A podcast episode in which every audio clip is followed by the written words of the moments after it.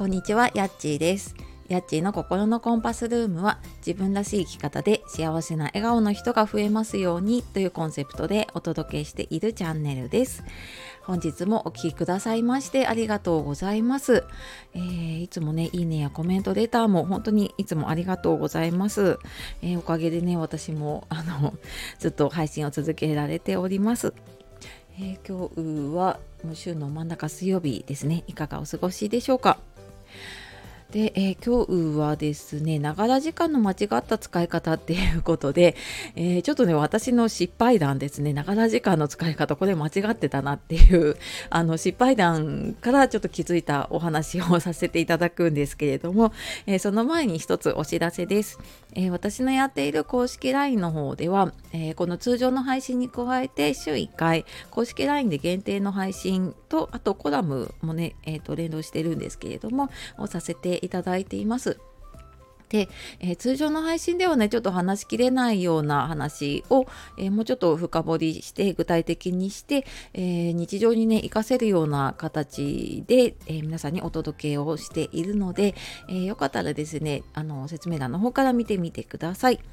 で、えー今日のながら時間の間違った使い方っていうことで、えーきっとね仕事や家庭のこと子育ていろいろ忙しいとねきっと隙間時間とかながら時間をどうやってうまく使おうかなっていうことで悩んだりしてる方もいらっしゃいますかね。で、えーまあ、そんな時にねまあながら時間何かしながら何かするっていうながら時間の使い方なんだけれども、えー、と実は一つ一つの作業それぞれの作業に集中した方が生産性が上がることがあるなっていうことに気づいてであのその話をしていくんですけれどもなんでこれ気づいたかっていうとなんで私これずっと気づかなかったんだろうっていうようなねながら時間の使い方をしていたんです。で何かっていうと私つい最近に自分のワークスペースで仕事とかね作業する時の、えー椅子を買ったんですねワークチェアっていうのかな。で買ってでじゃあそれまで何使ってたかっていうとバランスボールを使ってたんです。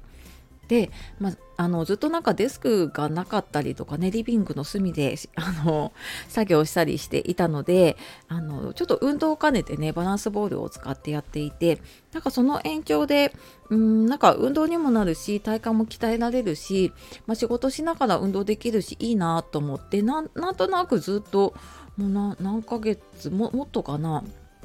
使っていたんですね。でなんかオンラインとか何かやる時だけあのリビングじゃないな食卓の椅子をね持ってきて使ってたんですけれどもでなんか最近いややたらなんか肩こるし背中もなんかもう夜になるとバキバキにもう凝り固まっていてなんかちょっと辛いなと思ったんですよね。でふと気づいたのがあれなんかバランスボールですごく鍛えられてるけれども実はなんか違う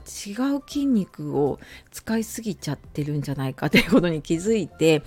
であのでまあそこでねちょっと椅子を買ってみた方が、まあ、運動はできなくなるけれども作業に集中できて、まあ、その分ねあの効率的に作業ができれば、まあ、例えばバランスボールを使って運動する時間で他に運動する時間が取れるかなって思ってやってみてたらいややっぱりなんか全然ね体が使えない ですよね。でなんで私これずっと気づかなかったんだろうっていうことででなんかながら時間ってこんな風にねあのすごく効率的に自分は使ってるって思ってやり続けてるんだけれども案外そうでもないなって思うことが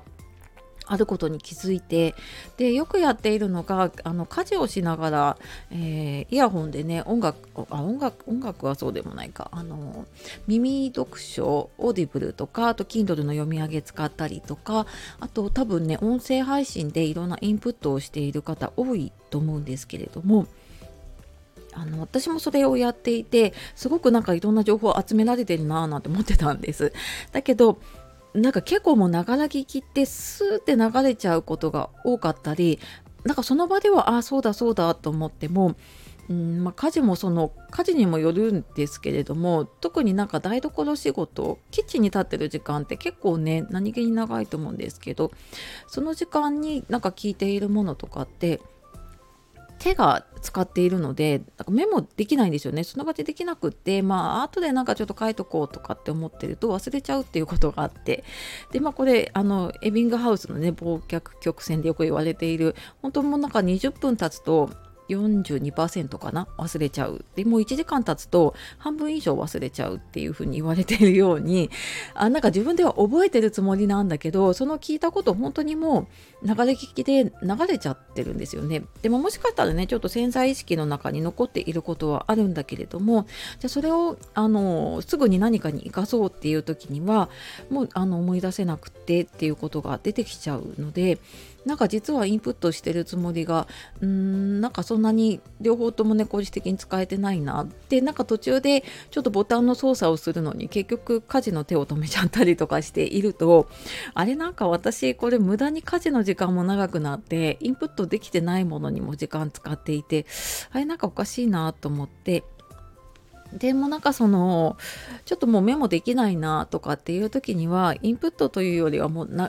聞きでできるようなもの。もうなんか何度もね聞いてるような読書の本だったりとかあとまあうんちょっと本当に流し聞きでとりあえずなんか聞いてみたいなっていうものだけを聞いたりとかねしています。でなんかそんな風にながら聞きの組み合わせをね考えたり見直してみるっていうのがすごく大事だなと思いました。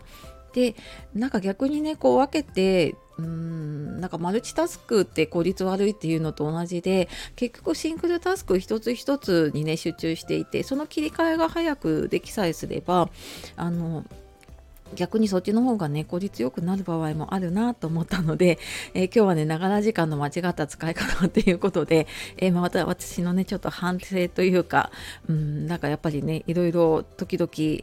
うんなんか疑問を持ちながらねやらないと、うん、なんか無駄なことをやっちゃうなっていうことに気づいた話でした。はい。で、まあ、こんなね、私の時間の使い方の試行錯誤をですね、また来月、タイムマネジメントのワークショップとして、えー、やらせていただきます。で、公式 LINE の方で、えー、先行のお知らせ、募集の方を、うん、今週末か来週の頭ぐらいにはやる予定なので、えー、よかったらね、公式 LINE の方に登録して、えー、お待ちいただければと思います。はい。では、ちょっと長くなってしまいましたが、最後まで聞いてくださいましてありがとうございました。えー、素敵な一日をお過ごしください。さようなら。またね